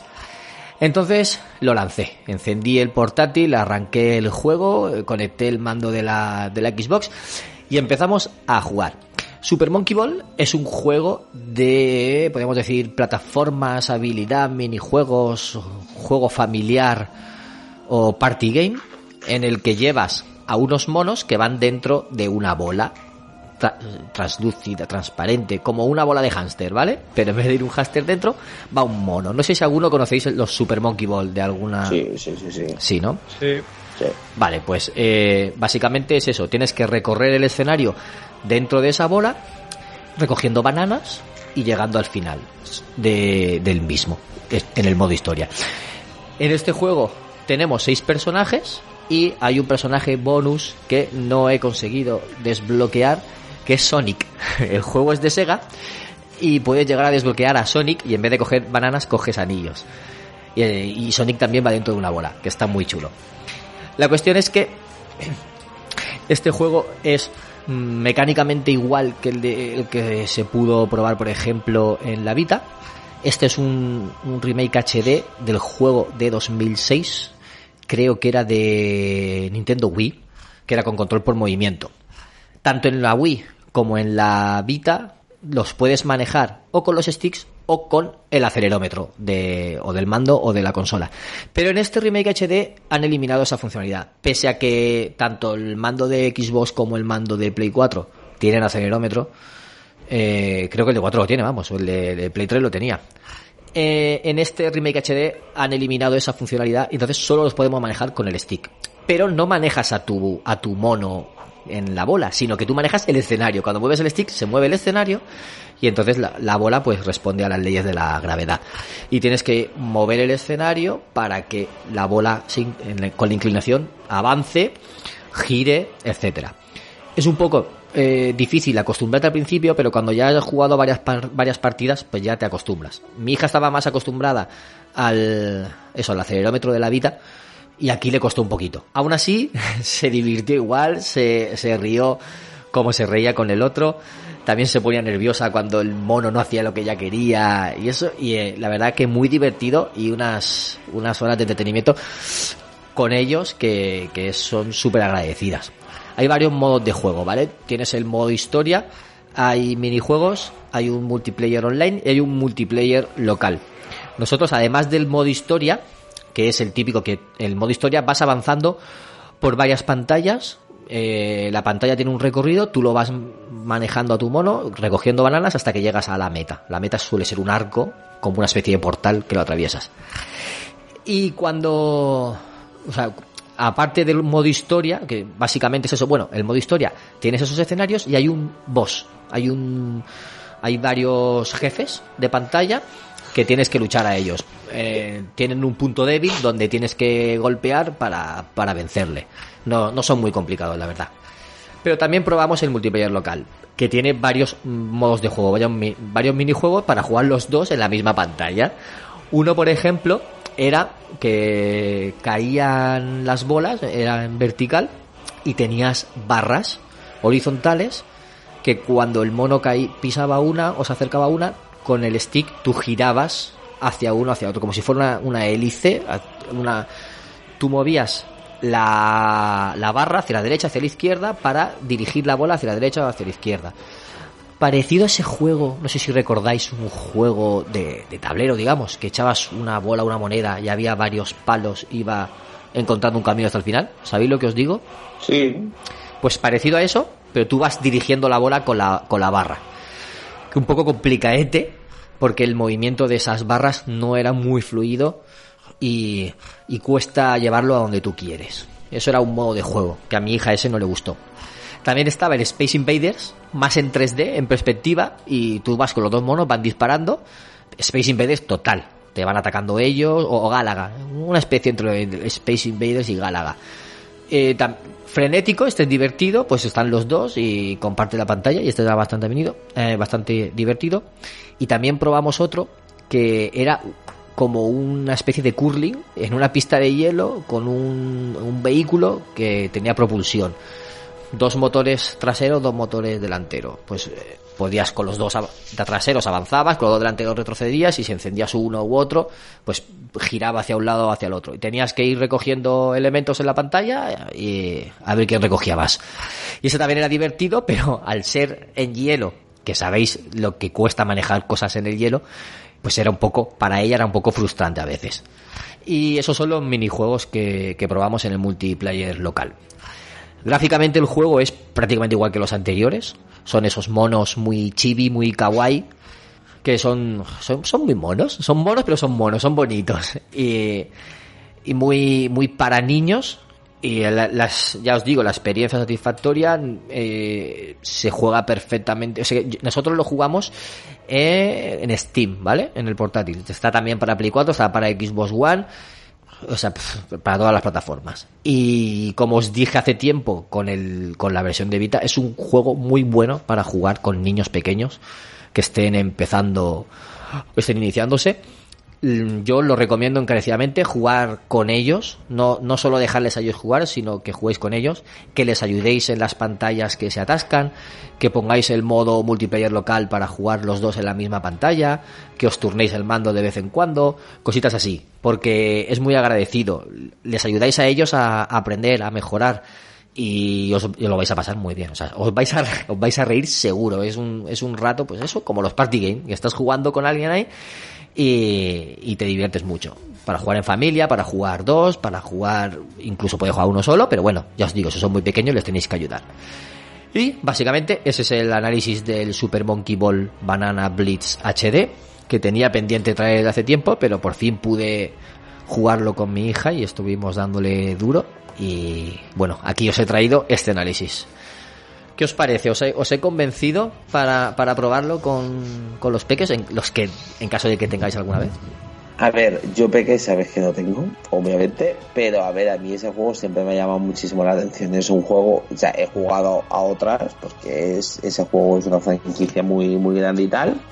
y, y la verdad que, que, que me han gustado, es que siempre me han gustado y siempre me han parecido muy divertidos Sí que es verdad que creo que es algo bastante arcade, que no es para echarle muchísimas horas ni muchísimo menos, pero para lo que es, muy divertido y estoy completamente de acuerdo con todo lo que ha dicho. Perfecto. Pues por mi parte, nada más que añadir. No sé si Gunkaiser tiene algo que añadir de Papa Gamer o no tiene novedades por aquí. No, no. Bueno, sí. Que también le, he dicho que le he traído, me he traído la Play aquí al salón para poder jugar a los juegos de Fórmula 1, pero también es verdad que le he quitado la Play por, porque no ha cumplido con los deberes. Oh. Entonces, eso es de Papa Gamer, no ha cumplido con los deberes, pues el Itaca me ha llamado la atención, pues nada, te retiro la Play unos días. Muy bien. Sí, es en plan de, sí, sí, hija, te retiro la, la Play. Porque tal, sí, sí, puta, puta mierda, es, te quito la Play porque, porque la necesito yo. O sea, sea cabrón el tío. No, pero me parece muy lícito que lo haya hecho.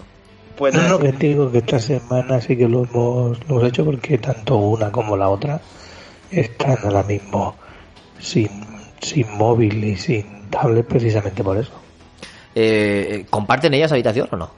No. Vale, vale. Pero están sin esto. el, tiene la suya. El Papa Gamer ha hecho de las suyas. Pero realmente sí, sí, es en plan, sí, lo he hecho por ellas. Una mierda, lo has hecho por ti, un Kaiser, cabrón.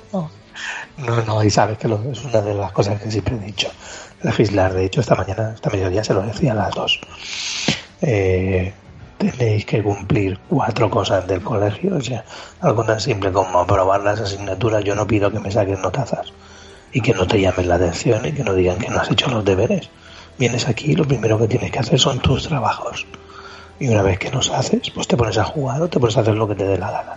Si no cumples con ello, pues se te quitan privilegios.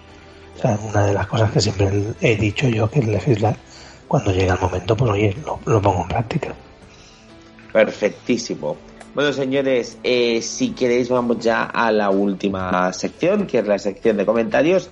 Y si quieres, pues podemos poner otra cancioncilla buena. Y comenzamos porque tenemos que leer muchísimos comentarios porque eh, vamos a leer eh, los del el capítulo 23 y creo que 22. Así que nada, ponemos alguna cancioncilla buena y enseguida volvemos.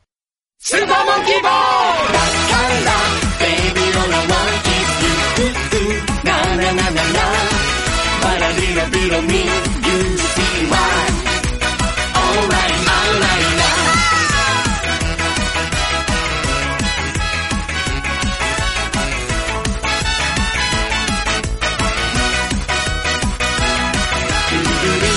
Baby, 世界の運命を転がされる踊っている明日何が起こるかなんてわからなくても意味ないやま愛し愛されそれが人生幾も涙も荒くなって明日どこにいるのかなんて君と一緒に決まってるから。ただになったって叶わないかもね。夢はいつも来た。輝くの。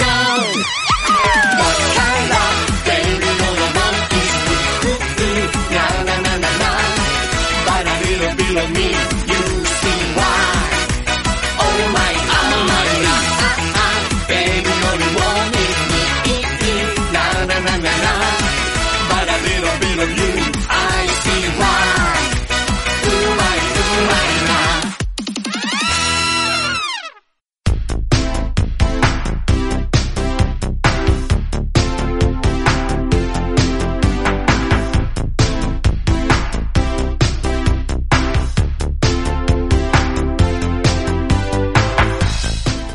Bueno, y ahora sí que sí, toca comenzar con los comentarios. Que, bueno, ya tengo que decir que habéis escrito mucho, que eso es maravilloso, pero hay alguien que ha escrito eh, una película directamente, porque escúchame, ahora cuando lo voy a leer me, voy a morir aquí. Bueno, vamos a ir con los de el eh, capítulo 23, ya sabéis, estuvimos hablando sobre la demo de Final Fantasy VII y la entrevista de Carlos Gallego. Vamos a ir con ellos. Juan Hidalgo nos dice, he escuchado guardado rápido, pero hay programa es donde se les nota muchísimo que están leyendo un guion y eso no me mola nada. Yo esperaba con ganas el Final Fantasy, pero me estoy desinflando. Estirar esa zona es complicado y me da la sensación de estar ante una demo larga sin más. Luego también tenemos el comentario de Victillor que nos dice, muy buenas chicos, como muchos jugadores de nuestra edad, el Final Fantasy VII es un juego de mi vida y me estoy aguantando las ganas de jugar a la demo porque me va a saber a poco y el ansia es superior a mí. Prefiero eh, jugarlo cuando salga. Respecto al tema del combate, es, eh, es normal que tengan que eh, adaptar e innovar, pero deberían dejar la opción del combate clásico para quien lo quiera. Postdata, menos Alberto se ha acordado de esa. Menos mal que Alberto se ha acordado de esa maravilla llamada Valiant Hearts. Impresionante, un saludo. Y Alfonso Anquita Moreno nos dice, bueno chavales, es mi primer comentario y ya tenía ganas. Deciros que sois eh, un gran entretenimiento en las horas de curro. Tengo ganas de pillarme una máquina tipo Pandora Box para jugar con el nene. Soy papa gamer. me gustaría que alguien me orientara un poco para eh, ver cuál es mejor para mí. Saludos y besos. A ver, yo no tengo ni idea de cómo orientar a este hombre, pero seguro que Rode eh, o alguien puede decirle algo a este hombre. Eh, ¿Alfonso era? Eh, a ver, te lo digo. Tipo Pandora Box. Rode seguro que sabe más. No, justo de Pandora Box no conozco nada. Pero las, Yo soy más de... ¿Las Pandora Box son las portátiles o no? Pandora Box son. Me toca buscarla.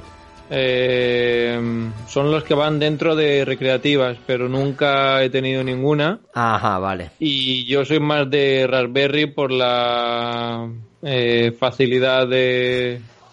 Pero las Pandora son los stick, los stick de arcade sí, los stick que, lo conectas a la tele. Sí, justo. Entonces, no puedo decirte que el Pandora es el mejor, pero más que nada porque yo ya te digo que prefiero el Raspberry. Cada vez que saco una Raspberry, yo le pongo el RetroPie y a funcionar. Pero puede ser que sea un poco complicadete de, de utilizar. Si no entiendes mucho de informática, pues mejor algo ya hecho que tenga 200 millones de juegos ya preparados, como el Pandora Box ya hecho, y lo metes y a funcionar. Entonces sí, es una muy buena opción para juegos retro y aparte también con los sticks que están chulísimos, pero también es un poco más caro que un stick y un, un retro Pi, una Raspberry Pi. ¿Y cuánto cuesta aproximadamente, aprox? Pues 120, desde 120 tienes un Pandora, 120, 150, 180, de 120 a 200 tienes cosillas que están bien. Yo en casa de Fenillator probé una y tenía dos, unos 400 o 500 juegos y era muy, es como tener una puta máquina en tu casa. Además los mandos eran muy chulos y los botones eran los típicos botones de, de recreativas. Sí, pues si queréis, eh, Alfonso, espero que eh, te hayamos eh, respondido a la pregunta y luego vamos a ir con el pedazo comentario de David V. Martín, que de verdad que estoy súper agradecido.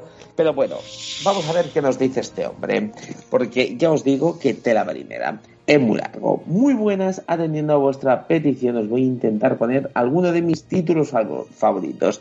En primer lugar, debo decir que mi género favorito es la aventura gráfica, por lo que si os parece bien, voy a hacer un pequeño ranking con varias de mis aventuras gráficas favoritas y luego eh, otro con títulos de otros géneros. En ese caso, y para ponerlo un poco más fácil, voy a poner juegos de esta última década. Como aventura gráfica me refiero a las auténticas, las point and click de toda la vida y no ninguna de las que se supone que es una evolución de ellas, es decir, pelijuegos o walking eh, simulation.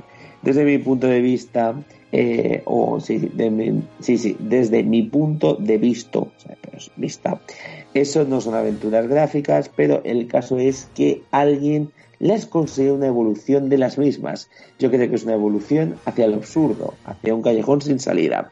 Yo tengo que decir que a mí los pelijuegos me gustan, así que mm, es eso. Sí que es verdad que creo que no es lo mismo, creo que también sí que ha sido una evolución, pero bueno, mm, todos los comentarios son positivos y todo agrega cosas. Eh, en una aventura gráfica tienes que avanzar en la historia resolviendo enigmas, puzzles y usando el ingenio, suponiendo en algunos casos un verdadero reto. En los pelijuegos de hoy en día no hay reto y te llevan de la mano eh, todo el tiempo mientras simplemente disfrutas de una historia interactiva, a veces buena y a veces no. Lavar los platos, limpiarse los dientes, ordenar armarios, algunos dirán que es parte de la inversión de la historia. Yo digo que es una absurdez de tres pares de narices. Hay pelejuegos que sin gustarme los considero buenos y disfrutables. Y hay otros que no tanto. Por cierto, me reafirmo. Until Dawn me parece un mojón. ¿Por qué? ¿Por qué, Daddy? ¿Por qué? Es bueno, tío, no es mojón. Es bueno. Dice que nadie se enfade, please. Es solo mi opinión personal y subjetiva. No te preocupes, no nos enfadamos ninguno. También me gusta mucho el género de RPG, pero el RPG clásico. Detesto, salvo alguna excepción, los JRPGs y me gusta eh, regular los Action RPG. Es decir, que soy amante de juegos como Baldur's Gate, Icewind, Dales, Pillar of Eternity, Divinity Origins, eh, etc. Soy muy amante de los shooters, pero eh, sí que me gusta la acción táctica y la simulación bélica como Rainbow Six, Arma o los primeros Ghost Recon. Bien, os propongo a continuación algunas de mis aventuras gráficas favoritas. Eh, creo que no compartimos eh, mucho porque yo sí que soy mucho del JRPG y no del RPG de toda la vida de Dios. Pero bueno, como hemos dicho, es eso. Toda, todo es discutible, y a cada uno nos gusta una cosa distinta. Bueno, vamos a ir con el, el top ¿no? de aventuras gráficas de Danny V. Martin. Eh, el primero que más le gusta es The Longest Journey 2, eh, no, The, The, Longest Journey, 2 el Gabriel Knight, Sin of the Father, el 3 Broken Sword, el 4 Indiana Jones and the Fate of Atlantis, 5 Day of the Tentacle, menos malo también, que ese es maravilloso, 6 The Whispered World, 7 Monkey Island 2, el 8 Loom y algunos de mis títulos favoritos de la década son The Witcher 3, Divinity Origin Sin 2, eh, que dice que es objetivamente lo mejor que ha jugado en décadas, que dice que es impresionante, Red Dead Redemption 2, God of War, Kingdom Come Deliverance S, Arma 3, Assassin's Creed Origins y Odyssey, Alien Insulation, Odyssey Zero Down, Pillar of Eternity 1 y 2, Inside, Hollow Knight, Ori and the Blind Forest, que ahora acaba de salir la segunda parte, Escape from Tarkov, Resident Evil 2, Resident Evil 7, Soft of Horror, Bioshock Infinite, que maravilla que es este juego, DayZ, Twin Park, The Elder Scroll 2 Skyrim, eh, Dragon Age Inquisition y obviamente os dice que eh, se deja alguno, pero que no es Zelda. Que dice que nunca le gustó Zelda. ¿Por qué nunca te gustó Zelda? Y el último dice que tampoco le gusta. Dice, tampoco de la sofá. Madre mía del señor. Que si bien le gustó bastante, dice que le parece un juego bastante sobrevalorado. Es decir, que es un buen juego, pero que ni de coña tendría que estar en ningún top. Por último, también eh, habréis notado que no he puesto Mass Effect. El motivo es porque eh, lo iba a decir ahora al final como mención especial, ya que podría decir que es mi saga de videojuegos favorito. Nada más, os mando un fuerte abrazo y gracias por la mención. Oye, escúchame, ¿eh? me tiene que poner un súper positivo, ¿eh? O sea, es súper positivo escúchame, mm, que lo he leído todo de pe a pa. Sí, señor, sí, señor. Eh, parece muy bien, pero para gustos colores. Claro, al final para gustos mm, colores, como dice el señor Eike, eh, las opiniones son como culos, ¿no? Que cada uno tenemos un culo distinto. Pues ahí está. Bueno, vamos a ir con los comentarios de las cancelaciones más dolorosas del programa número 22. Y vamos a ir con Victillo. Cancelación dolorosa, el Legacy of King Dead Sun. Más de un lloro hasta quedarse dormido. Jaja, saludos chicos. Tardes de Bocata nos dice, buen programa. Lo que comentáis del Dreams de tutoriales de 40 horas, así es. Lo que pasa que están divididos en tres niveles de dificultad y según temática, arte, lógica y no es obligatorio hacerlos todos. Es mejor que eh, hacerlos de principiante y, de, y luego buscar lo que te interesa.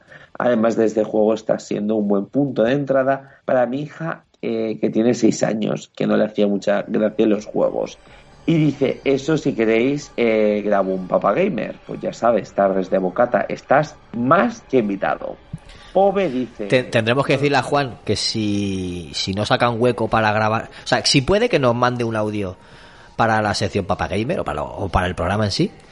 Y si no, si tiene tiempo, que se pase otro día por aquí. Que ya, ya lo conocimos en, en Ibi, pues que, que se pase un día por aquí y nos lo cuente en vivo también si quiere. Perfectísimo. Luego vamos a ir con Pove que dice, así que sábanas usadas y la buena carne de Eike, una combinación difícil de rechazar. Gracias de nuevo, gran programa. Tenemos también a Juli 1985 y dice, Eike, no me he sentido al lanzamiento de la nueva Xbox, pero te das, te vas a comprar una detrás de otra. Eso sí que no le veo mucho sentido. Perdona que te diga y otra cosa te digo, tío te compraste dos televisiones 4K LG de 350 pavos y de 70 o 75 pulgadas. Creo que comentaste, perdona que te diga, pero de muy buena calidad no serán. Luego dices que para comprar ese, una Xbox sale mejor un PC pues eh, prepara 1200 pavos de PC para que te mueva lo que te moverá una Xbox Serie X o una PlayStation 5. Macho, hay a veces que dices cosas que no tienen sentido. Lo siento. Por lo siento, Juli, yo creo que, pues todo lo que dije tiene bastante sentido. y al final cada uno pues compra lo que le da la gana y es así, ¿no? Poco más, poco más te puedo decir. Pero bueno, Juli, ahí está tu comentario. Babieca dice, podcast de lujo, con spam y todo, dispuesto ya a escucharlo y hacer más amena esta tarde de curro. Postdata, para Olivia, la del spam, que ahora vamos a comentarla también, mejor que gastarte los monis en filtros amorosos para que vuelva el infiel de tu marido. Te recomiendo un buen bate, jugar al Unicorn Princess y escuchar Gmails en bucle. Y luego tenemos aquí un mensaje de una mujer desesperada que se llama Olivia Hannan. Ah, tío, se me olvidó borrarlo, qué fallo. Qué Yo no la conozco. Qué, qué fallo. Lo voy a borrar. Pero no, no, no, no. Ah, no puedo, no puedo borrarlo desde aquí. Vais a borrar el mejor mensaje que nos han dejado. No, pobre Olivia. No lo borres, tío. Pobre Dejar de censurar. Pobre Olivia. De hecho, ponle un mensaje y dile, Hi Olivia, everybody with you. Everybody. Ah, comentad, venga, comentadlo si queréis, pero cuando me acuerde lo borraré. No tengo ni puta idea yo de inglés. Tijera, le meto tijera. Que te ayude, que te ayude Rode si quieres. Ah, bueno, Rode, ¿tú sabes inglés? Yo entre poco y mal. Bueno, o sea, yo, ya creo que sabes un poco Escúchame, escúchame. Eh, vamos a hacerlo todavía más divertido. Cogemos el translate de Google, intentamos descifrar qué pone. Pero qué poco valiente eres, Rode, qué poco valiente. Si tú sabes traducirlo eso perfectamente. a ver, mola más. la cabeza y está infectado de coronavirus, seguramente. Vamos seguramente a hacer... no. Y aparte que es mucho más divertido. Ah, sí, Mira, os lo, voy a leer yo. Hola a todos, soy Olivia Hanna, o sea, el nombre ya mm, Olivia Hanna. Y estoy aquí para compartir el maravilloso trabajo que el doctor Ray Power hizo por mí. Ray Power. Vuelve un doctor. Ray Power. ¿Os acordáis del doctor, de hace tiempo? El doctor de hace tiempo, el doctor, el doctor Ray Power, nos hizo, hizo un trabajo a Olivia Hanna magnífico. Después de cinco años de matrimonio con mi esposo, con dos hijos, No, no entiendo. El, o sea, ella estaba cinco años con un matrimonio, con un esposo que tenía dos hijos, o los dos hijos eran entre los dos. No, no me acaba de quedar cuadro. Si es del hombre o si es del matrimonio. Bueno, mi esposo comenzó a actuar de manera extraña. Evidentemente, como todo esposo, los esposos actúan de manera extraña. Son hombres, necesitan jugar, necesitan su Play, necesitan su Xbox, necesitan su Switch, necesitan su vida. Y a salir con otras mujeres. Bueno, aquí ya se ha liado. El Tinder se ha liado. Y eso que ya dijimos de, de no usar Tinder. Y me mostró un amor frío. O sea, que abrió la nevera y ahí se encontró el amor. En varias ocasiones amenaza con divorciarse si me atrevo a preguntarle sobre su aventura con otras mujeres. Rafa, ¿qué opinas? Madre mía, esta mujer está desesperada. Por eso ha Pero acudido se ve que el, el doctor Ray Power le ayudó. Hombre, menos mal, menos mal. Menos mal que está ese hombre. Menos, Menos mal, mal que pero- está ese hombre. Que su marido ahí con el amor frío y, y- y- y amenazando con divorciarse. Yo diría, chico, y, manda- y déjame tranquilo. Bueno, total, vamos a seguir. La chica dice, yo estaba totalmente devastada y confundida hasta que un viejo amigo mío, no sé si por la edad o, porque hace muchos años que lo conoce, me contó sobre un lanzador de hechizos en internet llamado Ray Power. Ray Power. Flipendo para todos, flipendo para todos. Que ayuda a personas con problemas de relación y matrimonio por los poderes del amor. Al principio dudé si tal cosa existe alguna vez, pero decidí para intentarlo. Cuando me comuniqué con él, me ayudó a lanzar un hechizo de amor y en 48 horas mi esposo volvió a mí y comenzó a disculparse. ¿Qué te parece, Rafa? Ray Power. El poder del amor de Ray Power. Eh, Ray Power. yo en mi caso, en mi caso hubiera sido ¿Llamaste también a Ray Power? está el hombre en, en la cama. Dice, mira, ahora que, que estoy muriéndome, voy a confesarte que he sido infiel. Le dice la mujer, ¿por qué te crees que te estás muriendo, gilipollas? Ay, madre mía, del Señor bendito y, y, y, y, y, amoroso. Ese es el hechizo del, del- El del. Power. Bueno, pues nada, ya sabéis que este programa está Pero- financiado por Ray Power, tu Ray Power. de aquí y La ahora. magia. Espérate, porque todavía no ha acabado la historia ahí, ¿eh, Rafa? Que, puede dar un digas. giro de guion que, te puede, que se te pueden caer las bragas, ¿eh? Venga, vamos Eh, a ver dice este. Dice, ahora ha dejado de salir con otras damas y él conmigo para siempre y para siempre. Y Ah, luego pone, póngase en contacto con este gran lanzador de hechizos de amor para resolver su problema de relación o matrimonio hoy por correo electrónico, no sé qué, o no sé cuántos, o el WhatsApp, lea sobre más información en un sitio web que seguro que hay mm, muchas cosas. ¿Cómo? Virus, viruses. viruses y cosas porno seguro y no sé quién quiere conocerte y publicidad. Y bueno, y hasta aquí hemos llegado. Hasta aquí tenemos el contacto del doctor Ray Power que, que nos patrocina y que ayuda a tanta gente, joder, es que... Es que no sé cómo no queréis leer estas maravillas. No, no, no, hay que leerlas. Yo siempre O sea, estoy es- a favor. Este señor es un héroe. Ya Es podríais héroe estar durmiendo en vuestras camas. Podríais estar durmiendo ya, pero habéis preferido leerlo. Vale. Hombre, claro, Yo lo respeto. Esto me ha despertado, esto me ha despertado y se me ha quitado el coronavirus y se me ha quitado la fiebre y se me ha quitado todo. De Esto hecho- me ha dado la vida. El señor Ray Power con su claro. poder espiritual del amor me ha curado el coronavirus. De Rode, tenemos que informar allí en exclusiva que la historia de Olivia Hanna va a ser el estreno esperado de Disney Plus. va- quería decir que va a ser Disney. portada a un videojuego. Porque yo me veo a Rode No, haciendo no, no. Al, al doctor lanzahechizos, ahí lanzando los hechizos y, hechizos y a- convir- a- a- reconvirtiendo a los hombres infieles Claro, en, va fieles. Esto da para VR, ¿eh, El Rode? juego oficial. Pero escúchame, eh, sería muy buen juego, ¿eh? O sea, Ray Power lanzando hechizos. Ray Power, es que el nombre, a- el nombre ya pega a- para un videojuego. chicas para que no se vayan con el marido, ¿sabes? O sea, hay chicas como que se quieren ir el marido y el marido se va con chicas y el Ray Power lanzando ahí y separando, ¿sabes? En plan, ¡pum! ¿sabes? Y, y desenamorando. Y los maridos se vuelven con sus mujeres a casa, ¿sabes? Ay, es, madre mía, muy bizarro, pero esto en 2D, pixel art y rollo Michael Jackson con la banda de Smooth Criminal de fondo. Y ahora hay Power lanzando hechizos. Y puede ser un juegazo, ¿eh?